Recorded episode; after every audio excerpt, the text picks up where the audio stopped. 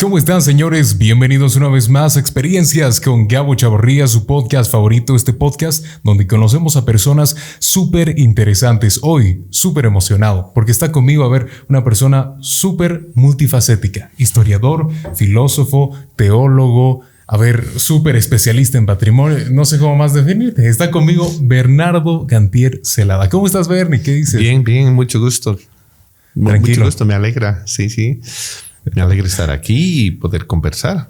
Genial, genial, Bernie. No, es, es un placer tener aquí con nosotros porque ya hacía falta una charla más del ámbito filosófico, teológico, realmente, y destacar, ¿no? Tú eres presbítero de, de la Compañía de Jesús.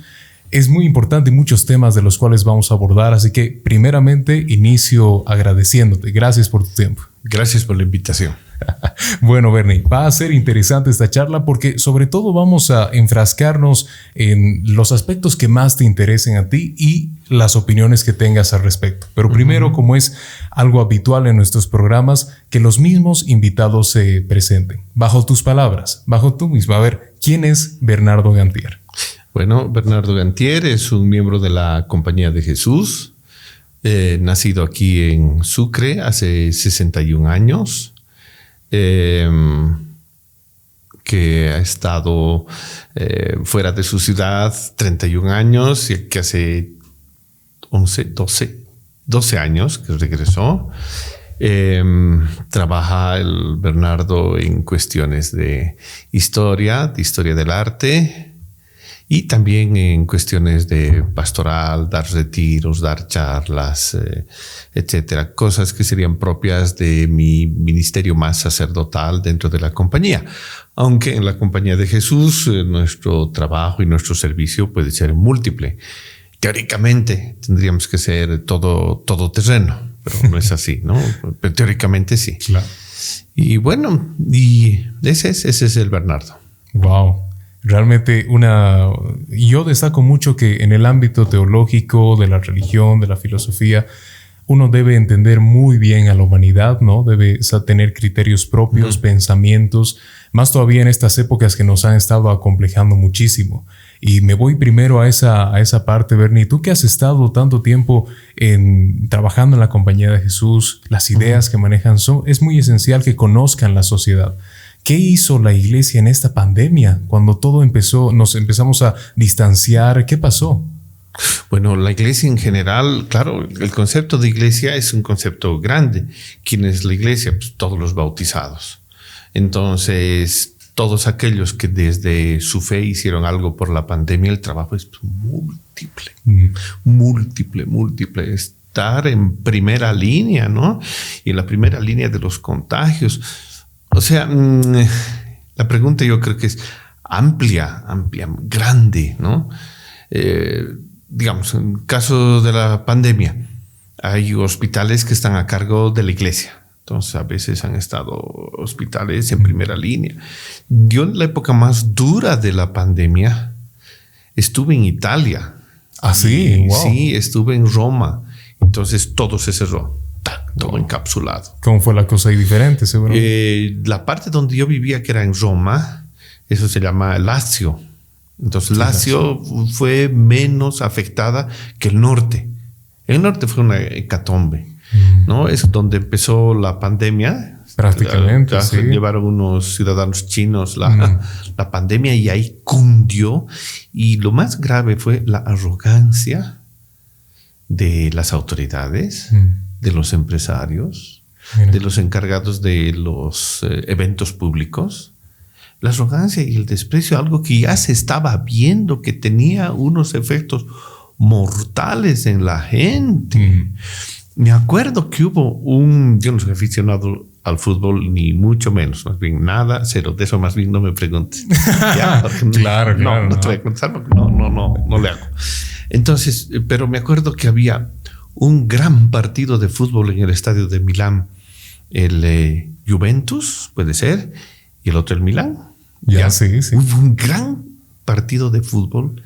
Y ahí dijeron, pero no, si hay pandemia. No, entonces los fueron masivos. Los contagios. Y ya se extendió y murieron los abuelitos, los papás. y también algunos de los chicos que fueron ahí. Bueno, entonces ahí en Italia, bueno, pues los testimonios de, los hospitales de la iglesia en, las que, en los que fueron muriendo las enfermeras, los médicos, las hermanitas que atendían, los sacerdotes que eran capellanes. En un tiempo eran 68, me acuerdo de una noticia, ya no, no puedo ahorita manejar y, mm, con precisión los datos, ¿no? pero me acuerdo que eh, contaban que 68 capellanes de hospitales habían muerto. Muerto con el COVID, atendiendo a la gente hasta los últimos momentos. Y, después de esto, mm, pasó lo mismo en otras partes. Eh, comunidades enteras de monjitas que atendían hospitales murieron, murieron, murieron contagiadas.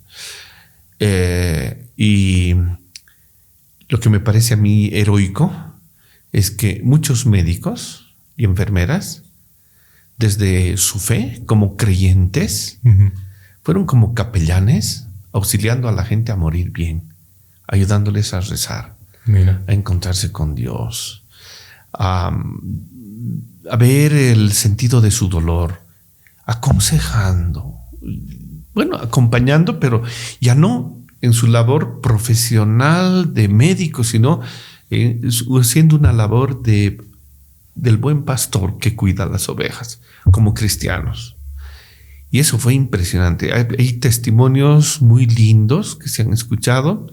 Aquí, aquí en, Bolivia hemos tenido casos de esos.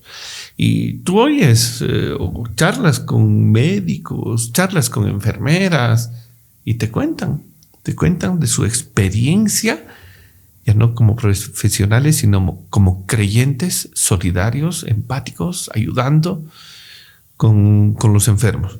Ha sido impresionante. Bueno, no te digo del África. Bueno, lo del África ha habido episodios eh, realmente tremendos cuando lo del ébola.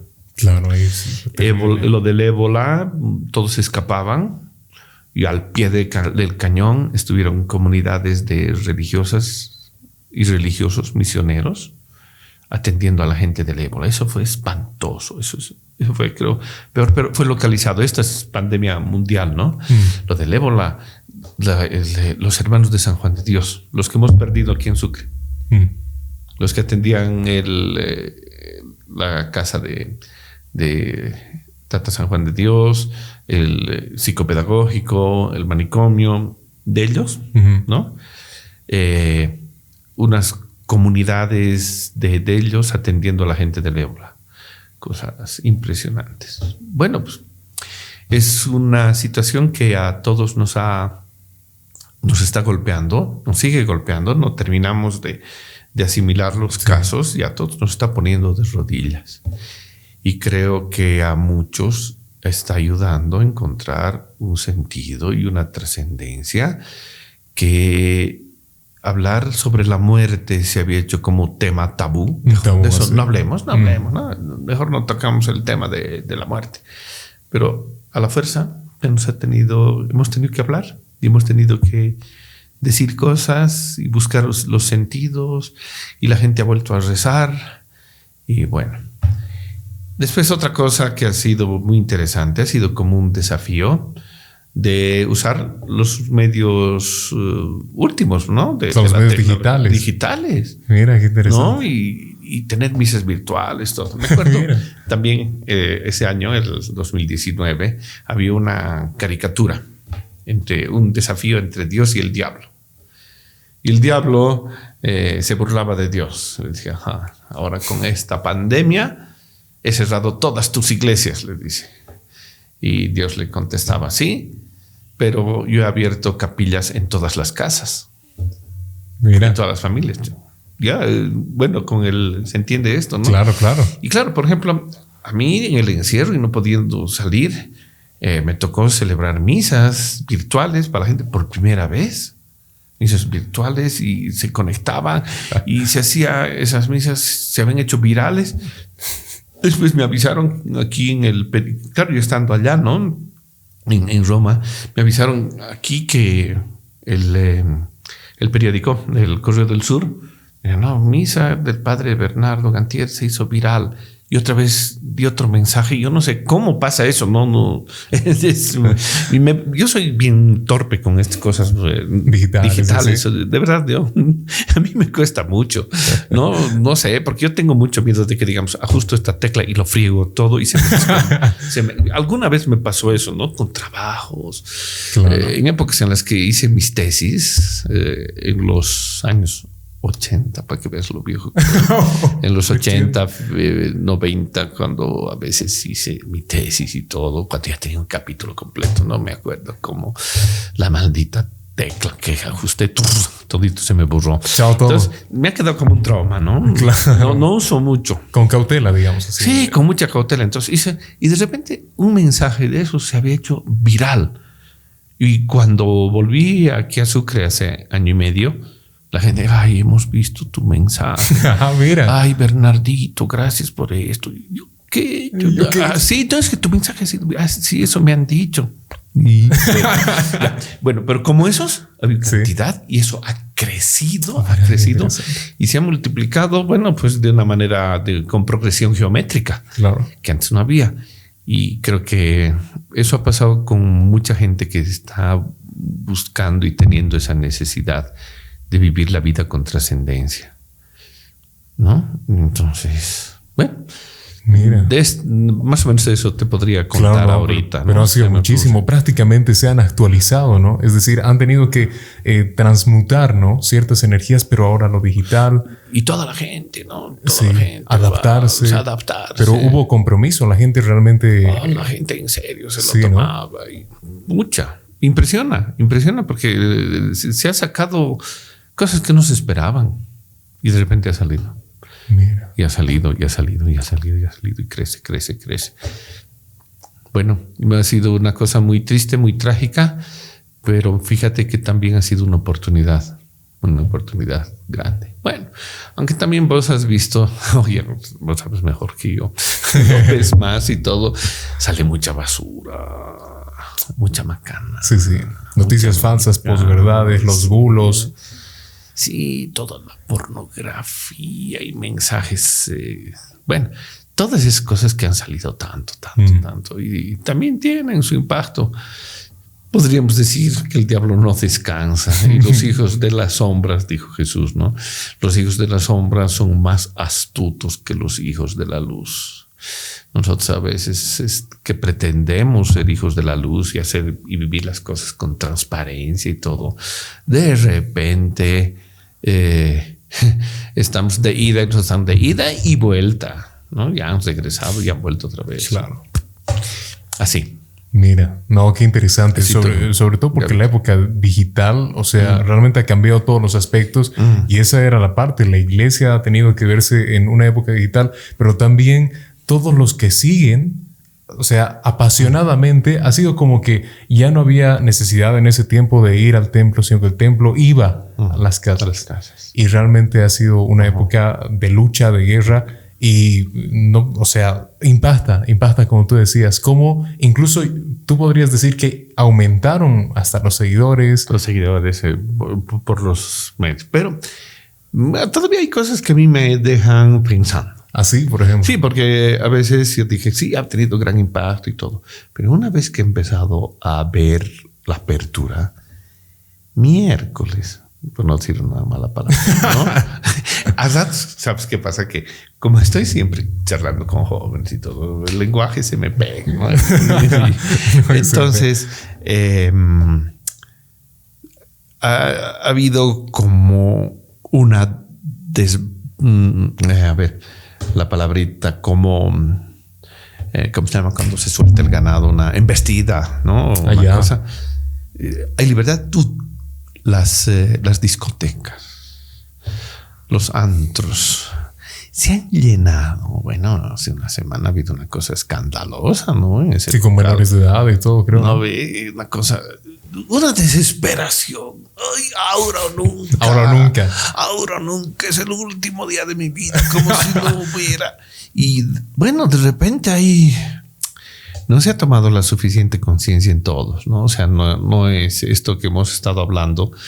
Eh, puede haber movido a mucha gente, mucha gente, pero otra, otra que ni aún así, ni aún así, y los peligros, y, y, de repente una estampida. Ah, eso, esa es la palabrita que lo estaba sacando, una estampida para ir a las discotecas y a las fiestas y llenarlas y consumir, consumir, consumir, consumir.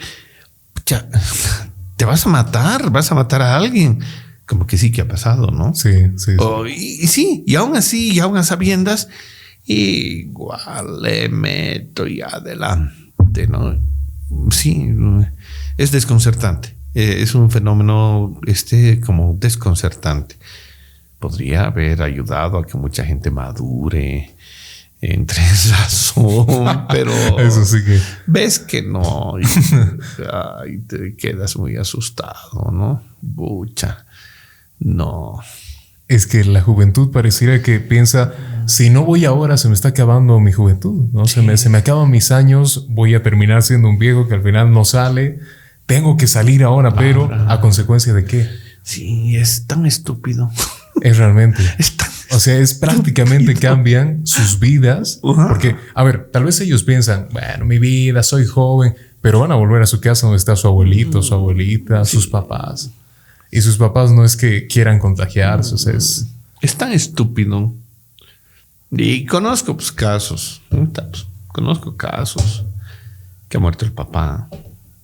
O sea, casos cercanos. Y el, el, el buey de su, de su hijo, claro, porque se fue a una fiesta, volvió contagiado, contagió a su papá.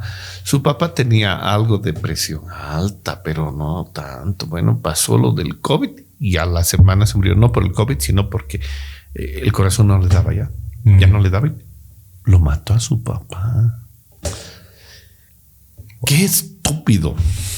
Mira, por algo tan, eh, pequeño. Qué, qué estúpido. Mierda. Ya, claro, por supuesto, llora todo, tiene, ha tenido una depresión y hay que ayudarlo y hay que apoyarlo.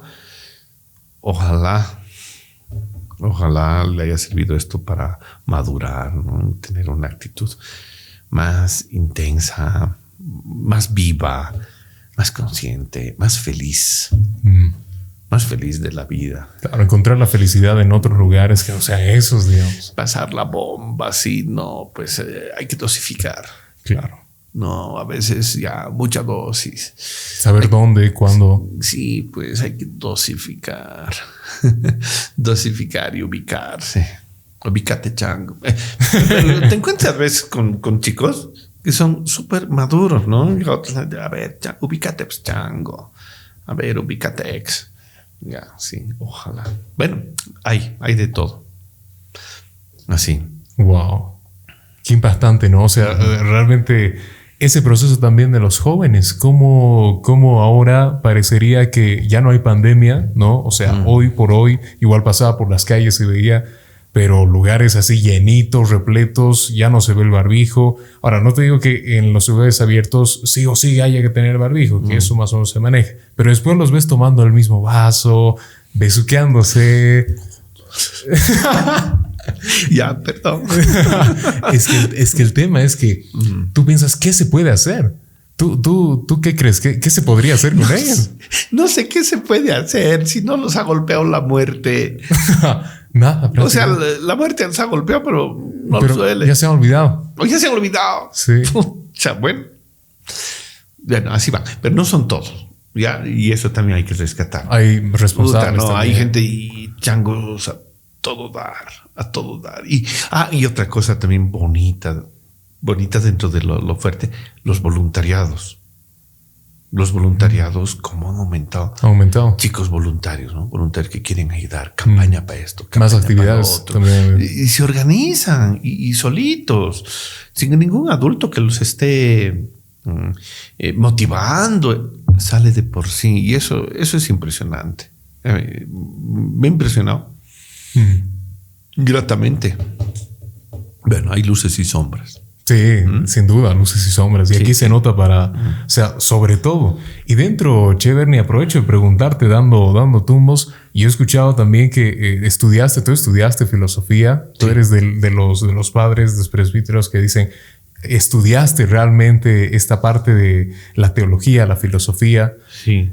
O sea, primero mm, siempre los estudios de todo sacerdote, todo sacerdote ha de estudiar filosofía, hay el mínimo mm, académico que es el de dos años mínimo, eh, el bachillerato. Con eso ya uno se habilita para los siguientes estudios que son los de teología, que son cuatro años.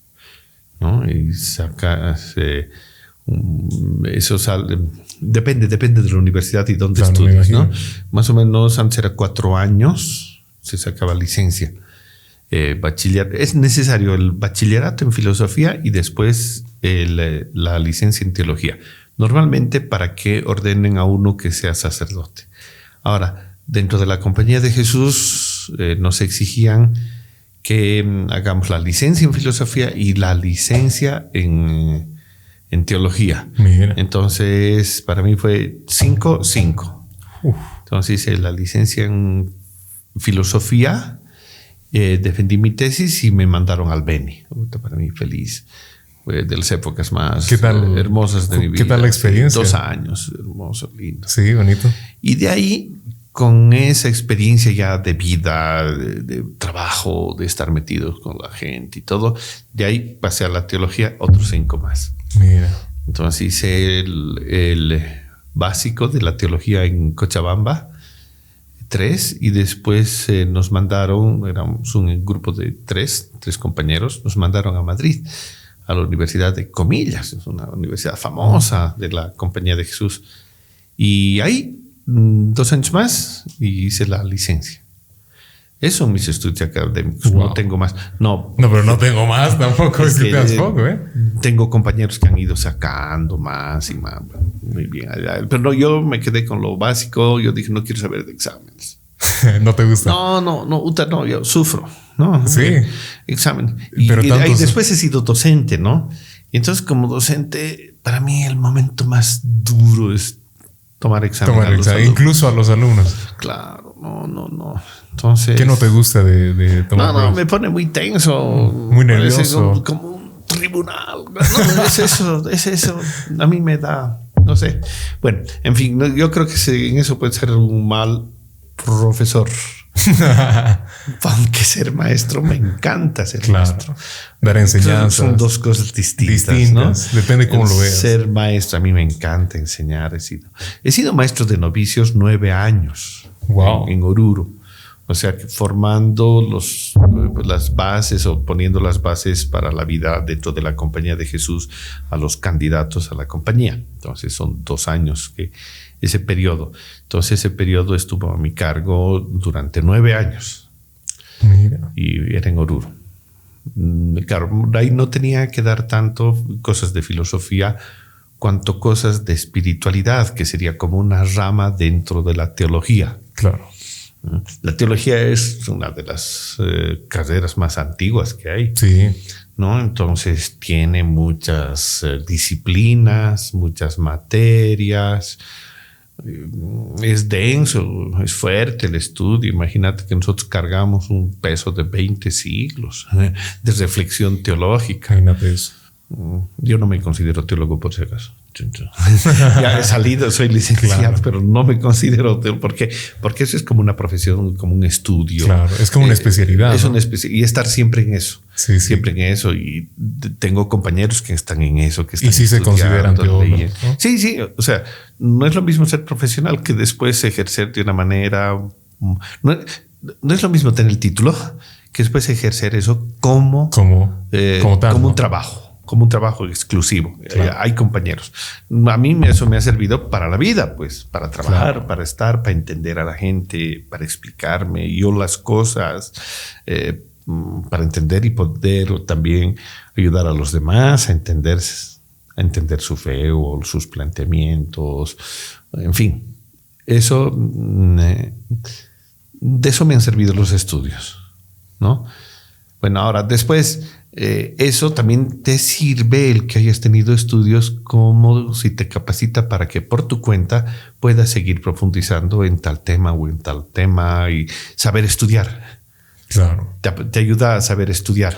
Y saber qué estudiar exactamente. ¿Qué estudiar? ¿Sobre qué tema? Entonces, es como entrar a la biblioteca y sabes a, qué zona de la biblioteca vas a ir. Claro. A tal. Entonces, a tales autores tienen que hablar de este tema, tal, tal, tal. Lees, profundizas, buscas más, todo. Y eso te ayuda. ¿No? Para mí, para eso me han servido mis estudios.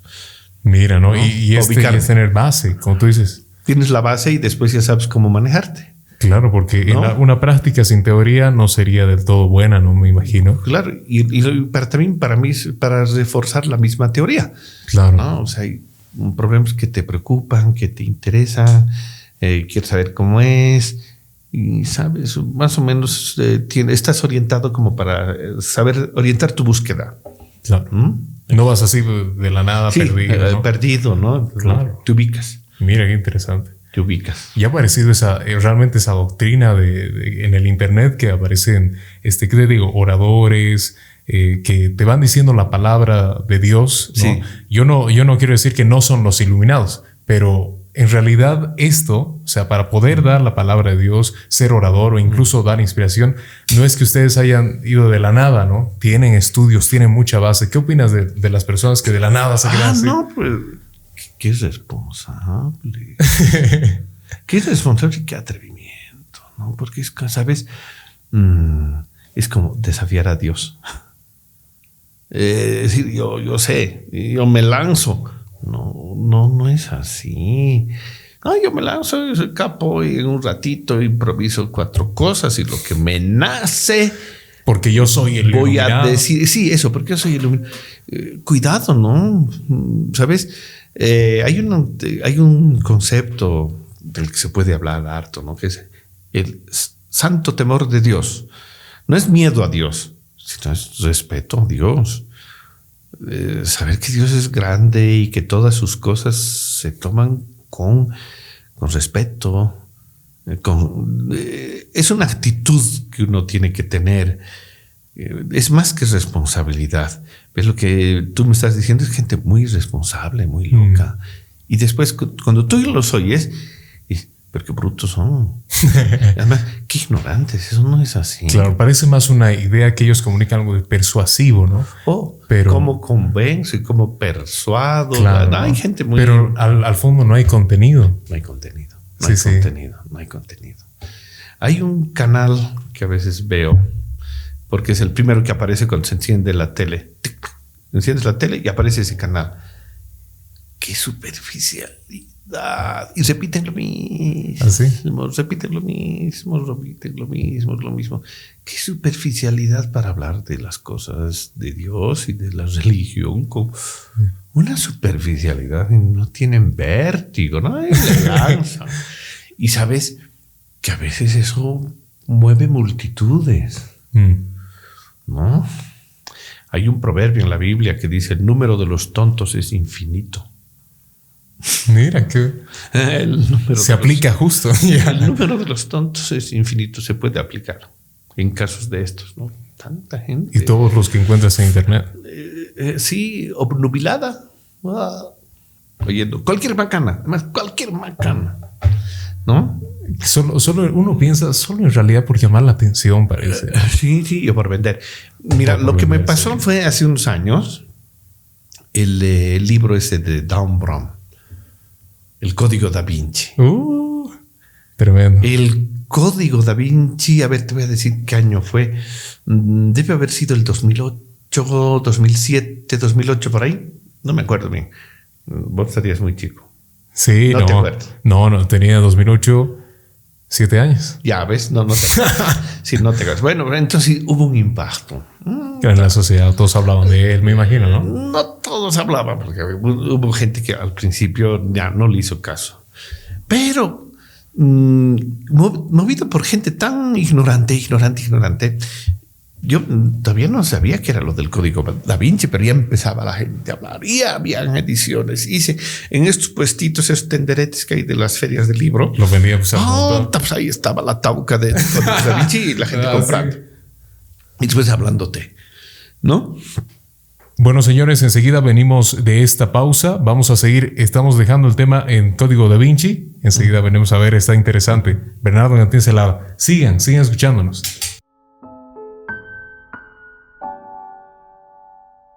La leche materna es la mejor vacuna para los niños. Es un mensaje del doctor José Luis Chavarría Ruiz, médico pediatra, calle Padilla 337, celular 711-62079, teléfono 64 377 27.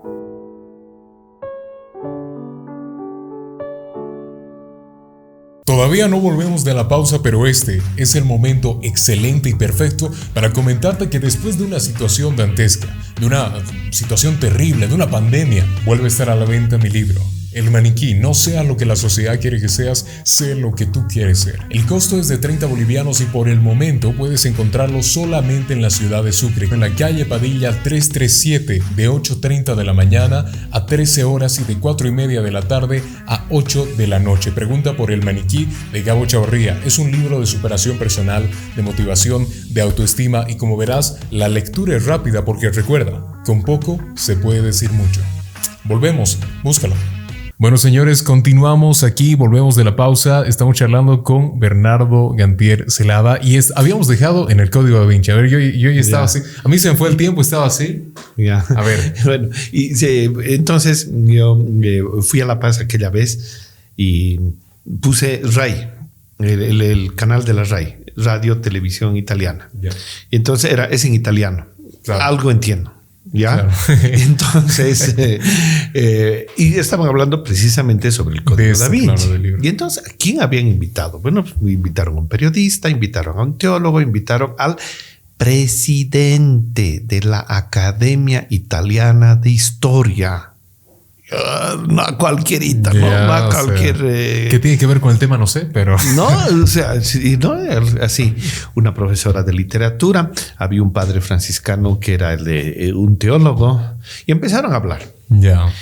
Y a mí me pareció fulminante. fulminante, o sea, lo que dijo el presidente de la academia eh, italiana de historia. ¿Qué dijo? O sea, el académico. Claro, claro. ¿Quién es el que más sabe? Dice, eh, dijo más o menos así, y se entiende. dice, me bene, primo di tutto, quell'autore deve comprarsi una mappa. ¿Entiendes? sí, primero, primero de todo, este autor tiene que comprarse un mapa.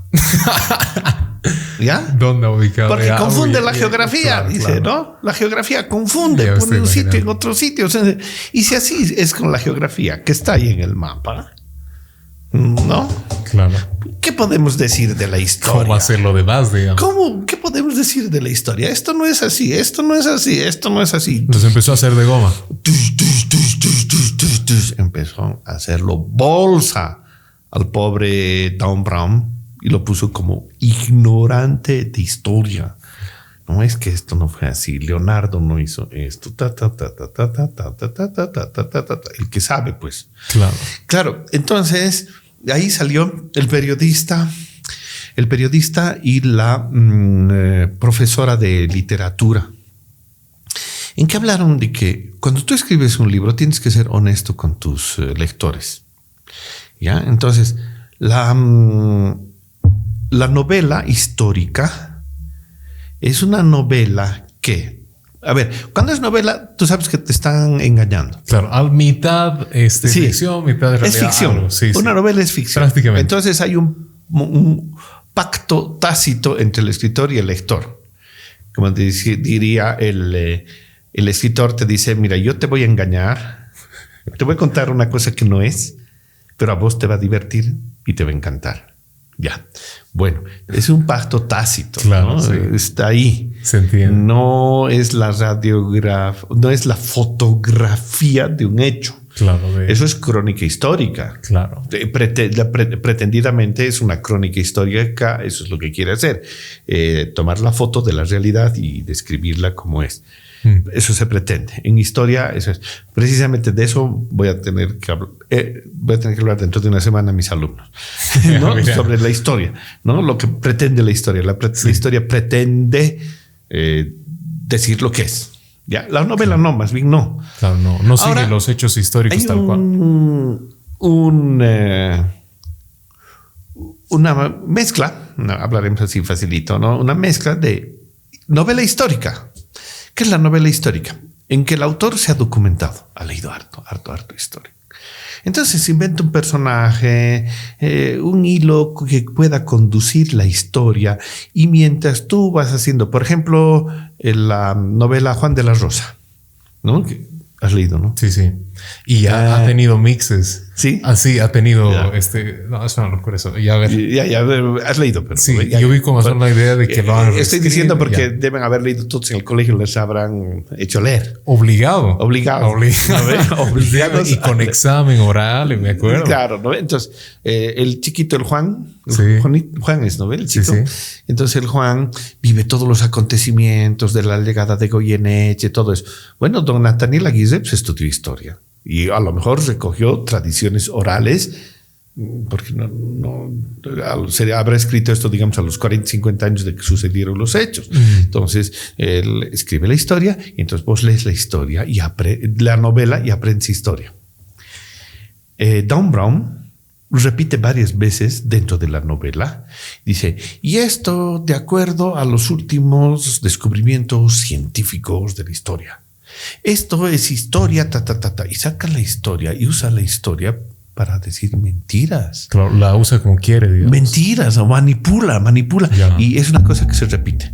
Entonces, el lector ingenuo Se la cree. O ignorante se la cree, pues, porque va leyendo y, y le va entrando ese mensaje. Y así había sido. Y dice que así fue. Y eso te está mamando. Mejor que lea la ¿No? Biblia. Te está mamando. Claro. Agarró un libro de historia y léete la vida de Leonardo. Claro, le metió ficción ¿no? ahí. Le metió ficción y De todo, todo. Y todo, ta, ta, ta.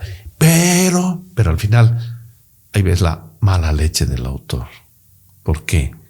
Porque le da duro, duro, duro a la institución de la Iglesia Católica. Duro, duro, duro, Sin parar. duro, sin parar. ¿Y qué es lo que hace?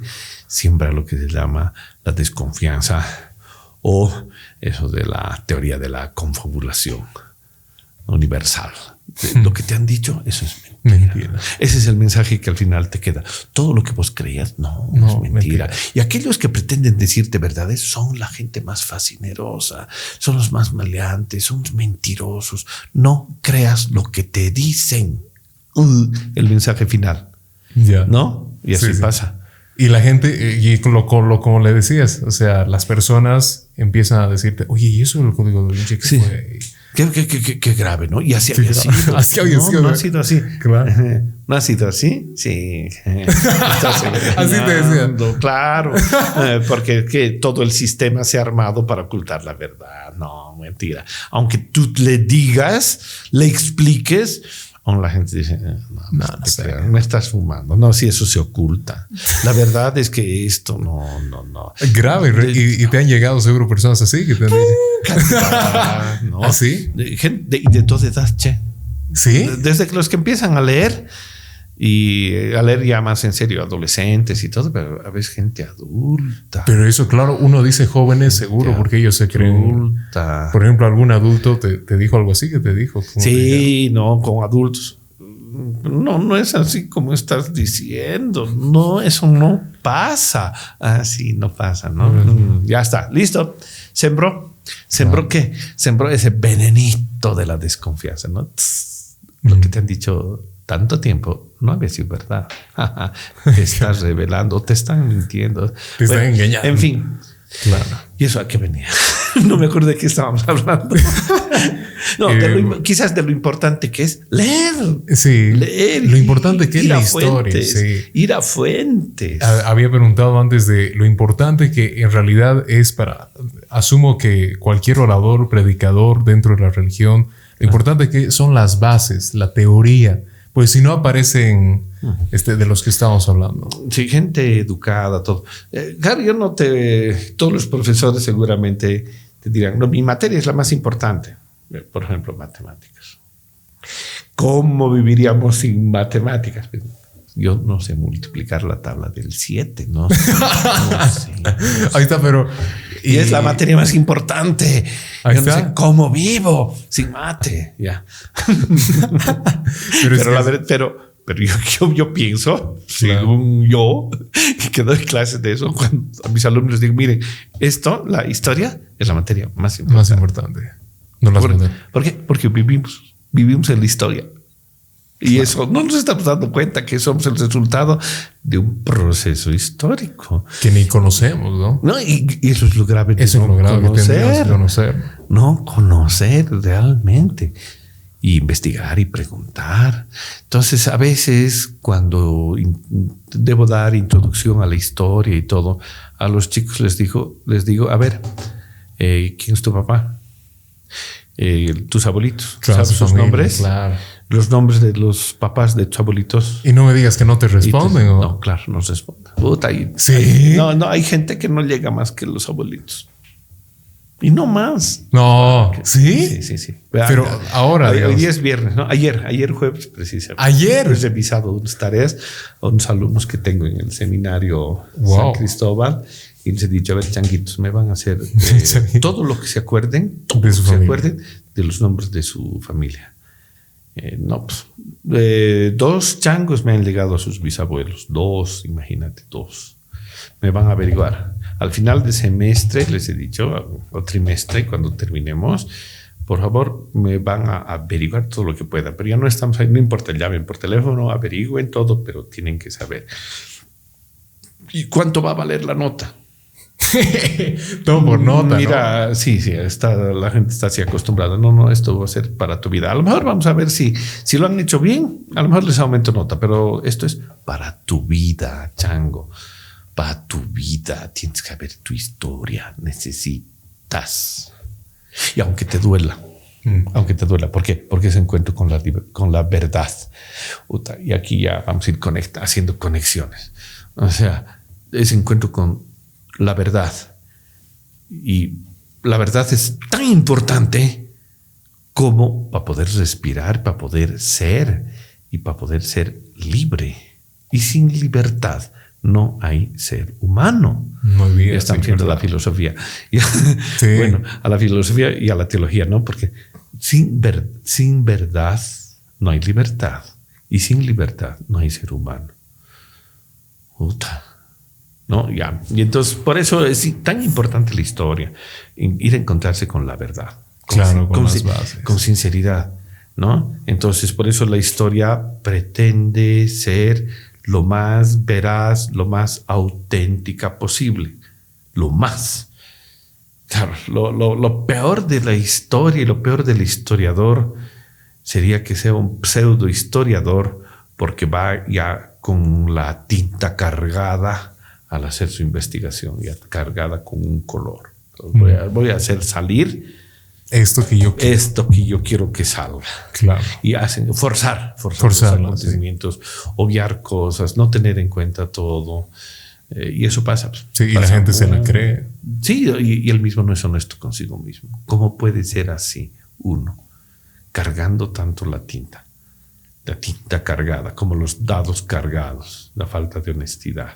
Claro. Y como decíamos, eso, incluso a los oradores de- del Internet, pues es para vender algo, ¿no? Claro, claro.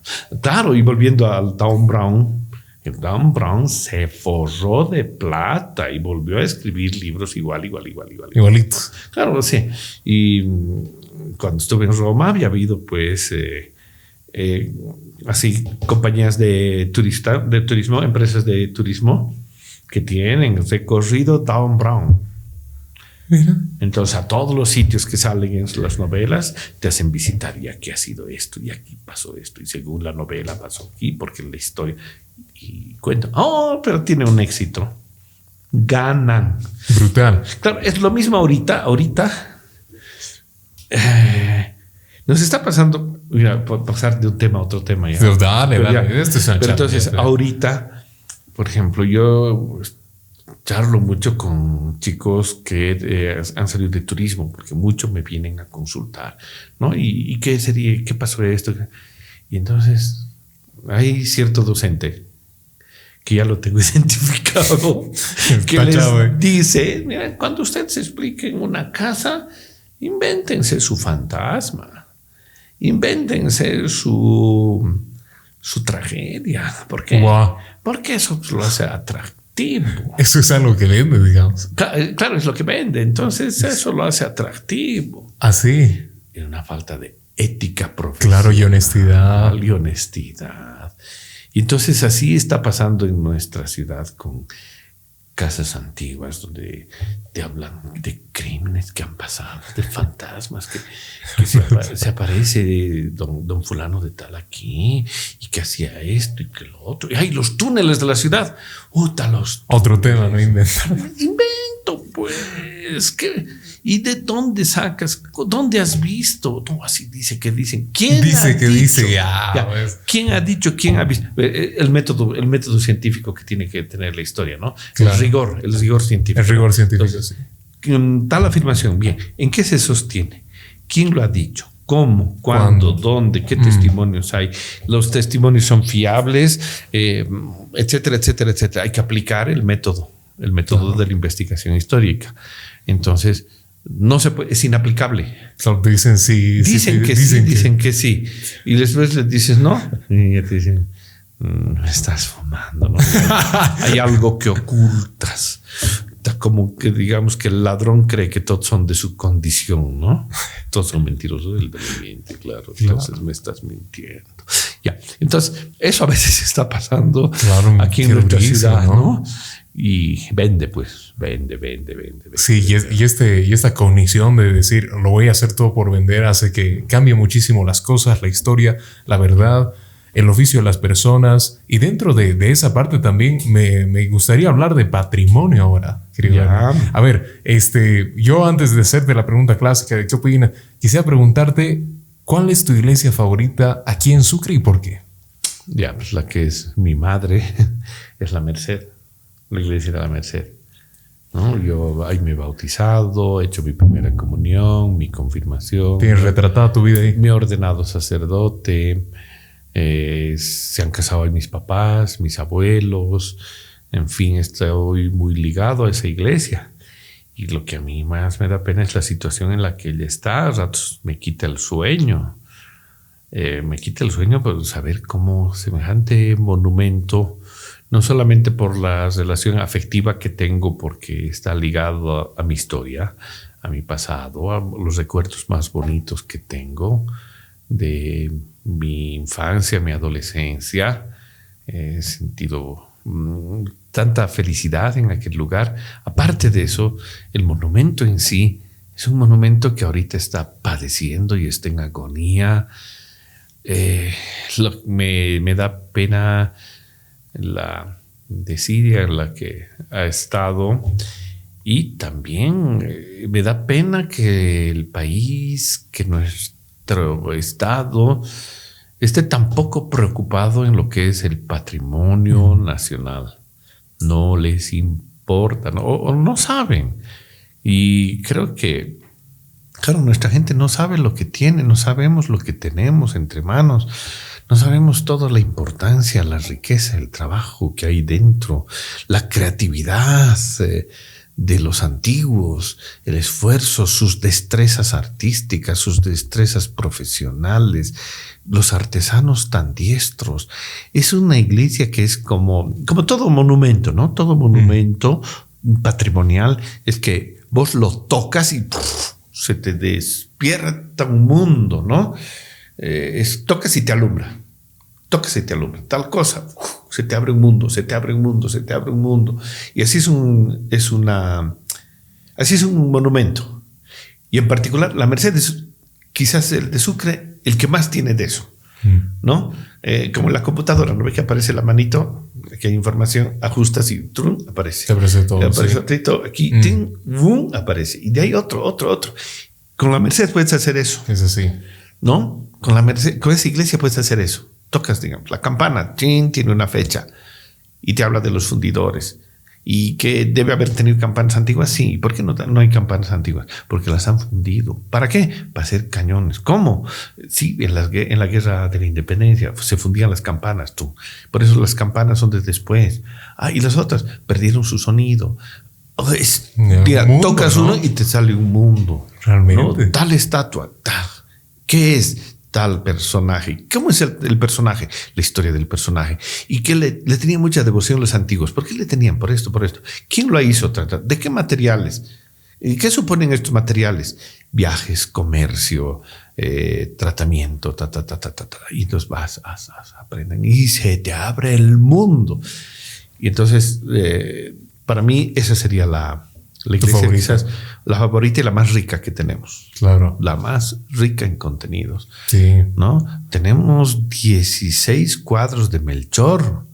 Pucha, ¿qué iglesia en Bolivia tiene tantos Melchores juntos y además en su sitio, en el sitio que quizás el autor Melchor Pérez Holguín los, los dejó? Claro, Están quiso que estuviesen ahí. O sea, le encargaron para eso. Entonces el maestro fue, ta, ta, ta, y marcó su genialidad. Y tú ves y dices, son grandes obras y están tan altas y hay que arreglarlas, hay que mejorarlas. La idea que tenemos es que hay, hay, posibilidad y en esto está gestionando eh, el director de cultura Juan José Pacheco, está gestionando unos apoyos del BID. Entonces habría unos préstamos, ya se verán las condiciones y todo para la ciudad y entre los monumentos prioritarios para restaurar y para ponerlo en orden, poner en valor se llama el término técnico. Para poner en valor es la Merced, ¿no? Porque es la que más tiene. Y entonces eh, tenemos idea de que una vez que se restaure todo, la estructura primero y después, ya más adelante no se va a poder hacer todo, pero después se restauren los retablos, los tallados, todo, se restauren los cuadros de Melchor, se haga un museo de Melchor ahí adentro. Eh, hay unos ambientes, una sacristía y una antesacristía, que pueden ser eh, acomodados y acondicionados para un museo para que la gente pueda apreciar de cerca la maravilla de este nuestro pintor, que es el pintor más importante de Bolivia. Melchor, el Melchor. Y entonces, y que puedan ver y que se pueda apreciar bueno, hay que tener el sueño, pero ahorita de momento el sueño es pesadilla o no se puede, o no se puede dormir. Claro. No se puede conciliar el sueño pensando en la situación que está. Y la situación en general en que está nuestro patrimonio en la ciudad y en el país. Mm. En Oruro yo viví 14 años y vi cómo el patrimonio nacional en Oruro está, en, en una situación tan desastrosa tan calamitosa. bueno, igual ya me vine aquí, pero allá eh, esta situación de los monumentos eh, patrimoniales y su estado tan desastroso me tenía también sin sueño. Como ahora, bueno, en fin, eh, yo, duermo muy bien, es un por decir, claro, como las personas somos, yo soy hiperactivo. ¿Ya? Entonces todo el día estoy haciendo cosas y pensando. Cuando llega ya la noche, apoyo mi cabeza en la almohada. Y Como un tronco. Duermo hasta que tengo que despertar. Bueno, pero de vez en cuando, digamos, hay algún ruidito, algo me hace despertar y me sale. Bueno, estas situaciones que están siempre inconclusas, no terminadas, no acabadas, hay tanto que hacer, se está perdiendo. Pucha nuestro departamento, el país, pobre Bolivia, tan desatendida, tan descuidada y falta un compromiso, un compromiso que de verdad sea patriótico. Sí, de la gente. De todos, todos, todos tendríamos que estar metidos, pues, interesados, nos tendría que interesar, nos tendría que conmover. Esa es la palabra, conmover. El patrimonio tiene que conmoverte Mm, cuando ves mitad de tengo que dar charlas de patrimonio, mm. una vez leí que eh, Ay, otra vez voy a repetir, voy a decir, este Bernardo que pesado lo mismo, dice. si hay alguna persona que me ha oído otras veces, va a decir, te estarán disfrutando otra doble. El doble te estará, el triple. Lo, mismo, dice, ya, lo mismo, pues ya, a, ver, a ver, si les entra. a ver si les... Mira, eh, los romanos, la, República Romana, que es modelo para muchas sociedades, eh, en el fondo es el modelo para la nuestra. Nosotros repetimos y hablamos términos acuñados por los romanos en su república. ¿ya? Y vivimos de eso. Bueno, en fin, es, es la raíz de nuestra cultura occidental. ¿ya? Está en el fondo, en el fondo, en el fondo de nosotros. Es la semilla, digamos. Sí, sí, sí, está ahí. Es en nuestro código genético cultural. Ya. ¿Ya? Aunque digamos genéticamente no seamos humanos, vaya, porque también el amplio mestizaje que tuvo ese imperio. Claro, no, sabemos. Pero los latinos, los latinos tenían un término que era la piedad. ¿Ya? Y la república, lo mejor de la república romana, la, la cosa de todos, se articulaba encima de esta virtud, esta virtud que tenía que tener el ciudadano auténtico, el virtuoso, el hombre virtuoso tenía piedad. ¿Qué es la piedad? La piedad es un sentimiento de compromiso. ¿Con quién? Con el Padre, con los padres. Entonces, el hijo piadoso es aquel hijo que en gratitud, o sea, por gratitud a sus padres, eh, los atiende, los cuida hasta que son viejitos. Y esa es la piedad los, los viste, los cambia, les corta sus uñitas porque, porque tiene piedad hacia ellos. Entonces es a la persona de los padres y a, la, a lo que dejaron ellos. Y ahí viene patrimonio. Patris, papá, padre. Monium, cuidado. Entonces, el cuidado del padre y el cuidado de las cosas del padre. Entonces, la casa de paterna, los recuerdos de los padres, lo que han dejado los padres se cuidaba, se lo tenía bien, ¿no? Por piedad, por piedad a los papás, a los abuelos, a los antepasados, ¿no? Entonces el, culto al antepasado, tenían cultos a los antepasados y para eso tenían epitafios o cenotafios, perdón, cenotafios que son como columnitas, tumbitas eh, que se ponían en las eh, en distintos lugares dentro de las casas o los diosesillos que recordaban los padres y todo. Los templos y los edificios había que tener piedad para cuidarlos. ¿Ya? Ahora, lo contrario, lo contrario, el peor, la gente peor de todas, sería el impío. Y entonces, entre los romanos, el insulto más fuerte, el final de todos, como ciertos insultos que cuando a vos te, te dicen, ah, listo, ya nos agarramos. aquí es. Como, decir, eh, como decirle a uno, hijo de puta, ah, ahora me ha dicho hijo de puta. solo ahí, ahí mismo, ahí. ¿No ve? Eso ya, Eso ya no se aguanta. Claro, eso era impío. Impío. Porque es decir, no tienes piedad. Es decir, como no tienes padre. Es decir, no eres nadie. Claro. No tienes. Eh, eres impío. Eres un impío. Entonces viendo a nuestra sociedad en general, eh, padecemos de impiedad. Impíos, sí. Somos unos impíos. ¿Por qué no nos importa? ¿Y por qué no sabemos? ¿Y por qué somos ignorantes? Y dejamos que las cosas caigan. Y el patrimonio se nos va. Y no nos, no nos vamos dando cuenta que al irse nuestro patrimonio se nos va yendo la identidad, se nos va se nos va perdiendo y diluyendo la esencia, la toma de conciencia de sí mismo, de lo que uno es, de lo que uno vale.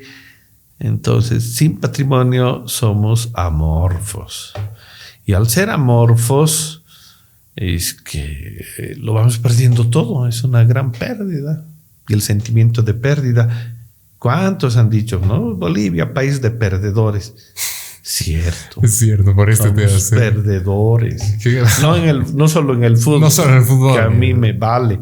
En esto, esto. es lo grave. Y, y si nos damos cuenta, y si aprendemos, y si tocamos, miércoles somos un país de ganadores. Mm.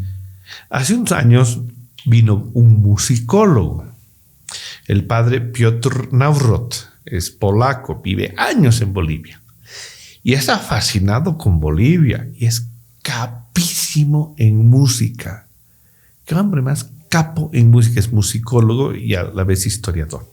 Entonces, una vez dio una conferencia a la que asistieron varios universitarios y él les dijo, ¿ustedes se lamentan de que no somos campeones?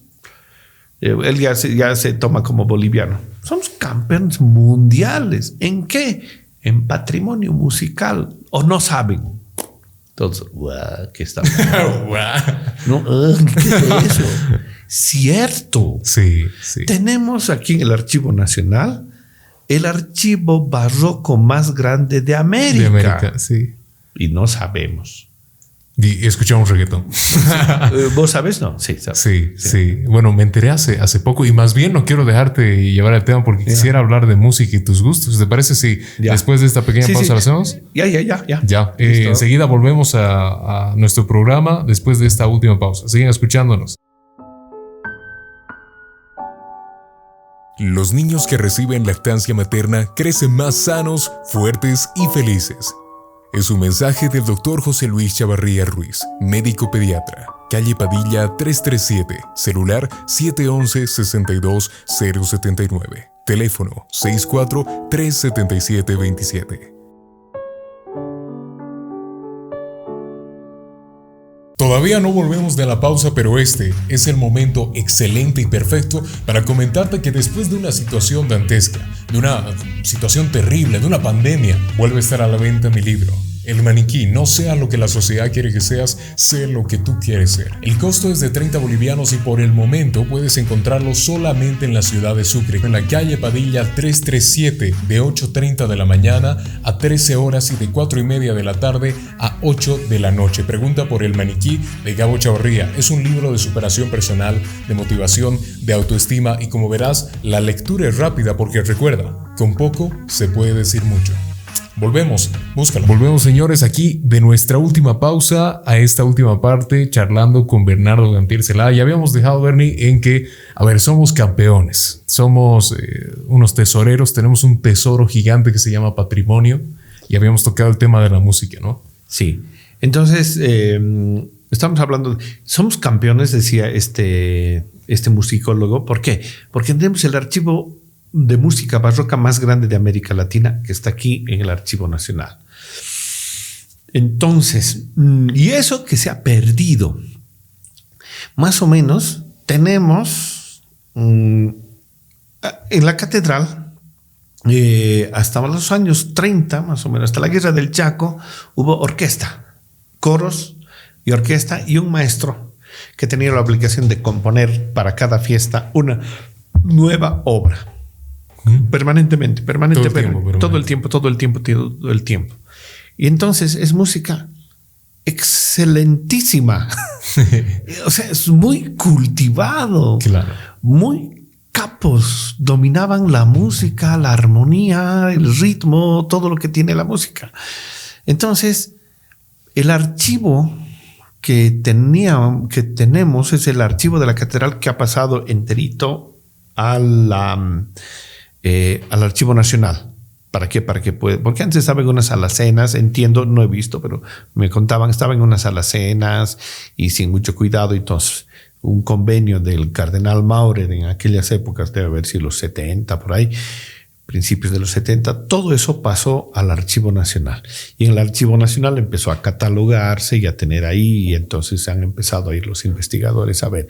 Y entonces sorprenden de que hay una continuidad desde fines del siglo XVII, o sea, 1680 y todo, hay una continuidad hasta don Simeón Roncal. ¿Ya? De los maestros, maestros de capilla, maestros de capilla, maestros. Entonces hay, muere uno, su sustituto, su sustituto, su sustituto, y hay una continuidad así. Impecable. sí, y permanente. Entonces, el hay alguno, de más antes hay una que otra pieza, se ha perdido el archivo.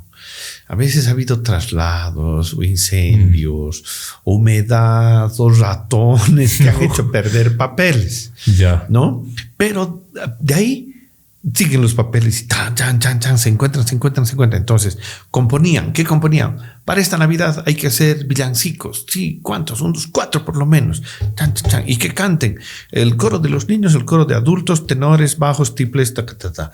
Y para la tuba, para, la, para el clavicordio, para el órgano, para los violines y el bajo, hay que componer. Entonces está toda la pieza, ¿ves? Completa. Hay, hay incompletas hay piezas incompletas. Me imagino, y hartas Y entonces, a lo largo del año, el pobre maestro el maestro de capilla se llamaba, el director, el maestro, tenía que estar con un trabajo aquí porque le tocaba componer, si no, porque claro, le pagaba, tenía salario. Claro, Entonces, estaba obligado, salario, ¿no? obligado a hacer.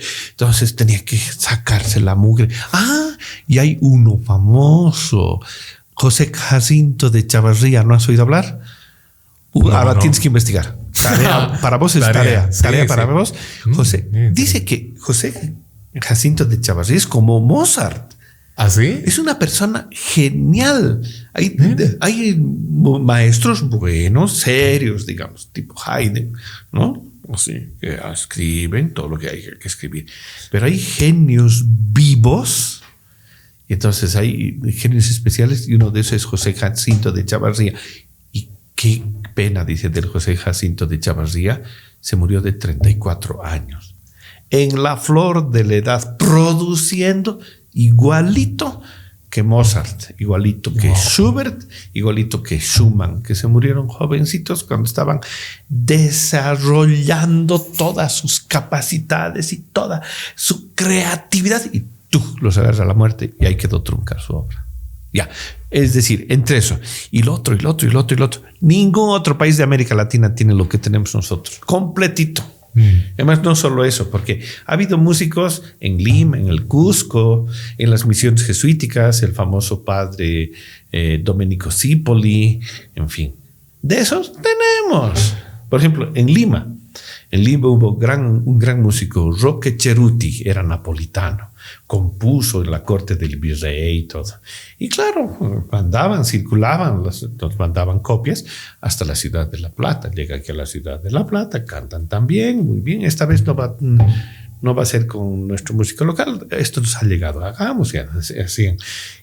Aquí tenemos más obras de Ceruti, que trabajaba en Lima, que en Lima mismo. Lima. Lima deben tener seis. Nosotros tendremos 32. ¡Wow! Por decir, ya no, Claro. no, no, no- me hagas caso de la cifra.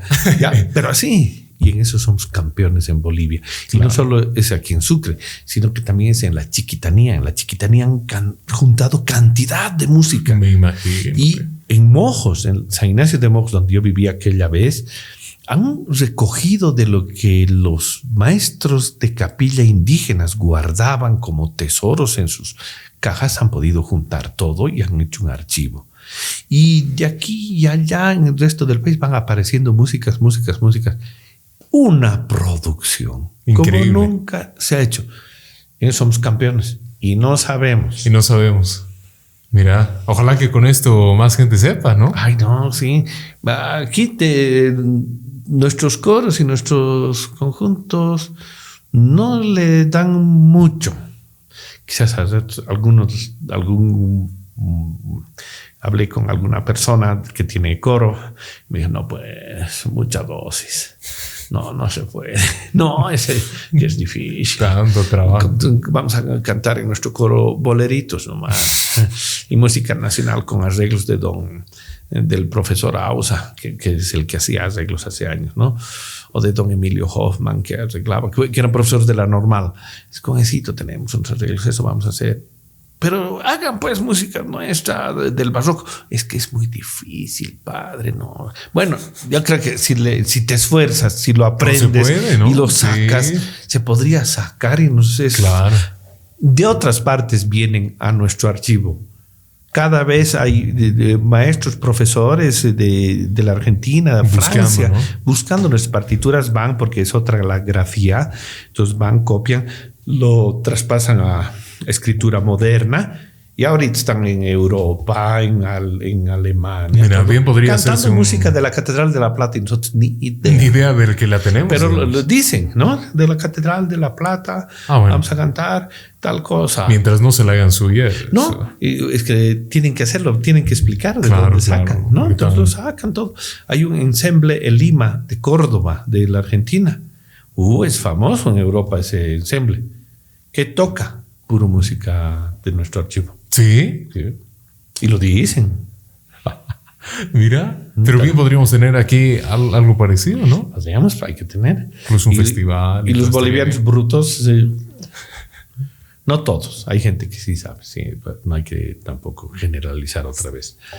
¿no? Eh, hay gente que sí sabe y, y, sabe lo que tenemos, pero debía difundirse más y no estar tan eh, escondido. Sí, además no tener nuestra esa baja autoestima que tenemos los bolivianos, ¿no? Que no valemos, que no servimos, que no somos nada. Esto no le va a gustar a eh, nadie. O muy antiguo ya. Claro, país de perdedores. Ay, no, pues, no tenemos nada que envidiar. Más bien al revés. Si supieran, nos envidiaran. Claro. Seguramente los que saben nos envidian. Nos están envidiando. Fuera del fútbol somos exitosos en todo. Sí, ¿Cómo no? ¿Cómo no? Eh, eh. sí, muchas cosas no. Pero bueno, un decir. Ya. En, corrupción sí somos un, un, decir de autoestima, digamos. Sí, campeones en corrupción. Che, pero por lo que veo, este, Bernie, sí que conoces muchísimo de música. Y ahora pasándome a esta parte, ¿cuáles son tus hobbies? Mm. Principalmente debe ser escuchar música. A ver, hobbies así. Mm, medio hobby, pero también es como una como una, mm, no sé, eh, quisiera, hubiera querido que esa hubiera sido mi profesión, pintar, pintar, ah, tallar, pintas, y, tallo y dibujo. Entonces, como hobby, pero más que hobby. Eso va más. Más allá. Más allá. Yo quisiera. ¿Lo practicas cotidianamente? no, de vez en cuando. Sí, por ejemplo, ahora estoy haciendo unos dibujos de escenas históricas que van a servir para un documental que está preparando un joven de la carrera de, ahí está nueva carrera de animación, ingeniería de mm. animación. Sí, creo que le... Entonces se va a preparar un documental sobre la sillería del coro de la catedral. Entonces ahí se aluden muchos temas y entonces estoy como quien, bueno, me interesa porque lo estoy haciendo en serio, estoy dibujando, imaginándome escenas por ejemplo, como me gusta mm, la historia, bueno, como soy historiador, digamos, me ubico en la indumentaria, en el, tipo, tratar de hacer los dibujos lo más fieles a la historia. Al contexto, ¿no? El contexto histórico, todo eso estoy haciendo. Otras veces pinto iconos, imágenes religiosas y alguna vez he hecho retratos en, al óleo, alguna vez. Y después otro hobby que tengo es la música. Me imagino. Y vas a disculpar música clásica nomás. Así solo música clásica. Desde chango. O sea, pongo la radio y lo que salga en la radio. Escucho radio, ¿no? De vez en cuando escucho radio y... Pero de oír, oír... Así. lo digo medio con pudor o con vergüenza, porque bueno, ¿y este qué le pasa? Y este que no. Solo clásica escucho. Solo, únicamente. ¿Y tienes en tu celular piezas o cómo haces para escuchar? No sé, tengo CDs, tengo disquetes y ahora se baja con el. Entras a Google, sí. buscas. Claro, en Facebook, YouTube, ¿no? todo. Digamos, tal. Y entonces pongo y estoy. Mientras voy trabajando, voy escuchando. A veces me pongo ahí, me siento y escucho. Mira. Me gusta escuchar, me gusta escuchar, me gusta escuchar. ¿Algún artista este, favorito o director? Cuatro tengo. De, directores, Bernstein me, encanta mucho, pero de, mm, de autores son cuatro. Mm, dos clásicos, dos románticos. Clásicos, Mozart, Beethoven. Uta, alucino. ¿No? Y iba a decir una cosa medio. Bueno, este programa lo escuchan jóvenes, ¿no? Sí, de todos, pero aquí no hay formalidad. ya, oír a Beethoven es una rechera. ya no sabes cómo me. Y de ahí, Verdi y Tchaikovsky, digamos, serían dos. Dos, dos románticos, dos clásicos. Dos clásicos, dos románticos. Esos me encantan. Los demás escucho, me gusta Bach, Vivaldi, Händel, toditos. cada uno tiene sus piezas, ¿no? Tienen sus piezas.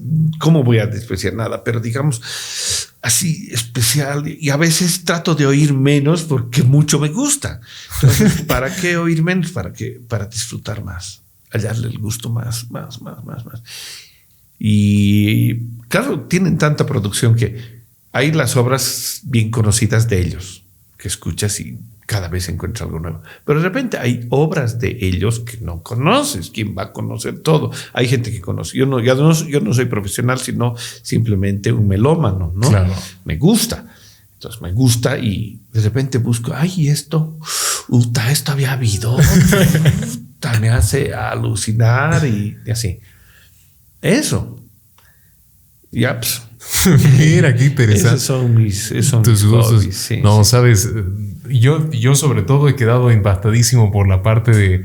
Eh, aquí realmente ha sido como una, una charla más de aprendizaje que de, de compartir pensamientos. Yo he estado atónito escuchándote, Bernie yo sé ahora que, seguro estás con compromisos. Ya va a ser una hora y veinte nuestra charla. qué rápido se pasa. Yo, yo he pensado 15 minutos que eran, pero se ha pasado una hora y veinte. Y todavía no hemos discutido de filosofía. Uh, bueno, depende quién dice, ¿no? Aquí el filósofo. todavía no hemos discutido. Faltaba eso. bueno, como, como, todo, como todo invitado, nos lo guardamos para la segunda parte. Para otra parte. Para otra parte, ya vamos a coordinar. Querido Bernie, esta cámara para saludar a quien quieras, eh, mandar las palabras que quieras. A ver, toma en cuenta que este episodio justo se, sale en Semana Santa, así que todo tuyo. Ya, pues, hoy no hemos hablado de, Semana Santa. pues que, bueno, pues nosotros de hablar. Sí, sí. Bueno, miren, eh, así una charla sí, tan simpática. Gracias por, por, gracias por oír, ¿no? Yo creo que a lo mejor he dado mucho rollo. No, no. Ya, pero entonces quiero saludar a todos los amigos, a la parentela, a los voluntarios que nos apoyan en el Museo de la Catedral, a los colegas, a la gente de Fe y Alegría, eh, en fin, a tanta gente querida y conocida que nos podemos ver. Y bueno, y sepan que aquí tienen un amigo que soy el Bernardo. Normalmente me dicen ver, ya, ya me he quedado con eso. Antes no me decían, pero ya se ha hecho el, padre ver, dicen. Entonces, el padre ver. En fin. ahí lo dejaremos. Ahí lo dejaremos. Mejor no comentar. Ya. no aumentar más. Ya, eso. Perfecto, Bernie. No, ha sido un, un placer tenerte con nosotros sobre todo tus experiencias, tus opiniones, tus pensamientos que enriquecen al programa. Así que otra vez gracias. Ya para lo que nos ha faltado, como con todos los invitados, ya coordinaremos algo bien. Pero ha sido un gusto. Ya pues. También un agradecimiento a toda mi audiencia. Muchas gracias a ustedes que se han quedado aquí la hora, hora y veinte, que son miles. Cada episodio son mil, dos mil, entre los que nos ven, que son 23 mil a 50 mil. Ya. Sí, sí. Sí, sí. De 20 mil a 50 mil. Eh, muchos se quedan hasta el final. Así que, quién sabe, te topa en la calle. Te dicen, ya, me hace, ya me hace contar. Un gusto, señores. Nos vemos. Chao, que vaya muy bien. Se cuidan. Un abrazo.